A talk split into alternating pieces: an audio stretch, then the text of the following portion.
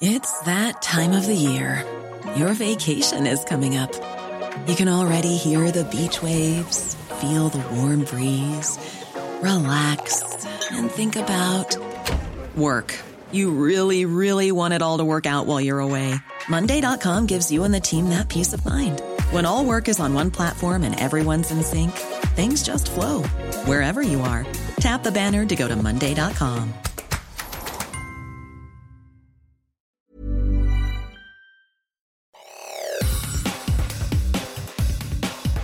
Te saluda Roberto Escalante y esta es la información que tiene para ti Organización Editorial Mexicana en información que publica El Sol de Zacatecas. Pero ya está confirmado que son ellos. Siete jóvenes fueron privados de su libertad el domingo 24 de septiembre en el municipio de Villanueva, Zacatecas. Ante este suceso, Rodrigo Reyes, titular de la Secretaría de Gobierno de Zacatecas, informó que tres personas han sido detenidas como presuntas responsables. Escuchemos. Se detuvieron a dos personas probablemente vinculadas este evento, con este suceso. En estos momentos se encuentran en disposición de la Fiscalía General de la República. Asimismo informó de otra persona detenida en La Quemada, un área cercana en el municipio de Villahermosa. Además, en conferencia de prensa, Francisco Murillo Ruiseco, fiscal general de justicia del estado de Zacatecas, dio a conocer que la causa de muerte de los seis jóvenes privados de la libertad en el rancho El Potrerito, en la comunidad de Malpaso Villanueva, fue traumatismo cráneoencefálico. Murillo confirmó que los jóvenes fueron privados de la libertad por un grupo armado. Los cuerpos presentan golpes contusos con objeto contundente. La investigación continúa para determinar lo ocurrido. Sergio Giovanni, quien fue el único sobreviviente, es atendido de una fractura en la cabeza, nariz y otras heridas que presentaba. El joven pudo hablar con su madre asegurándole que no andaba en malos pasos. Pues trae unos coágulos en la cabeza. A lo mejor lo operan.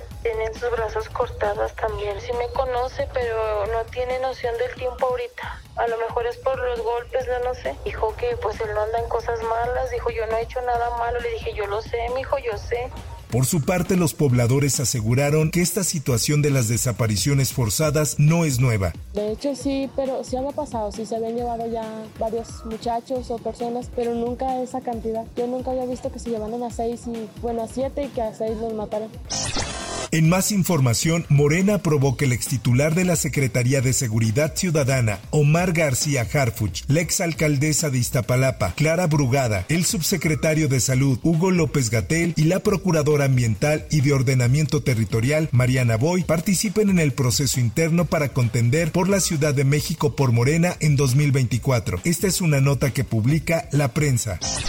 Por otra parte, y en información que publica El Sol de México, patriarcal. Hay que abortar, hay que abortar, hay que abortar este sistema patriarcal. La principal razón por la que yo vengo es porque creo que es de vital importancia y que comencemos a hacer algo para legalizar el aborto no solo en la Ciudad de México, que ya es legal, sino en todo el país.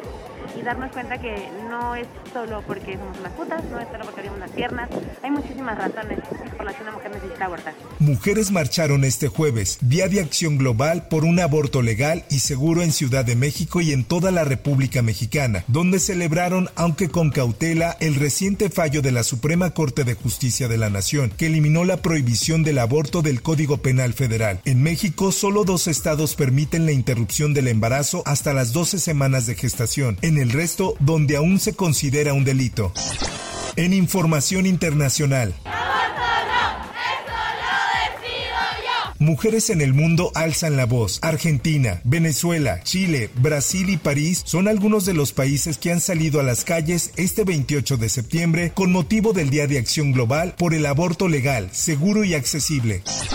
En más notas, Siria Fernanda Villalobos era una joven de 18 años estudiante de la Facultad de Ciencias Químicas de la Universidad Autónoma de Chihuahua y una reconocida jugadora de fútbol, pero el pasado 25 de septiembre un grupo armado la atacó a balazos cuando iba a bordo de una camioneta. Así lo da a conocer el Heraldo de Chihuahua. De acuerdo con la Fiscalía General del Estado, la camioneta que abordaba Siria Fernanda recibió un total de 35 impactos de arma de fuego, situación por la cual el mismo organismo de seguridad realizó dos cateos el pasado martes 26 de septiembre. Al respecto, el vocero de la Fiscalía General de Justicia de Chihuahua, Enrique Rodríguez, comentó lo siguiente.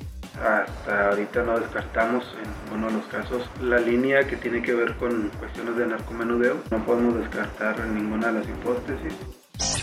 En notas deportivas, el Esto informa. La jefa de prensa de la selección española femenina, Patricia Pérez, declaró en la Audiencia Nacional que recibió presiones en relación a las manifestaciones de la jugadora Jenny Hermoso. Esto tras el beso que el expresidente de la Federación Española de Fútbol, Luis Rubiales, le dio después de la final del Mundial. Admitió haber recibido presiones por parte de responsables federativos sobre la versión de los hechos.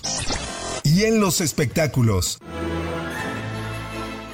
El actor irlandés afincado en el Reino Unido, Michael Gambon, conocido entre otras cosas por interpretar a Albus Dumbledore en la saga cinematográfica de Harry Potter, ha fallecido a los 82 años tras contraer una neumonía, así lo han informado este jueves sus familiares.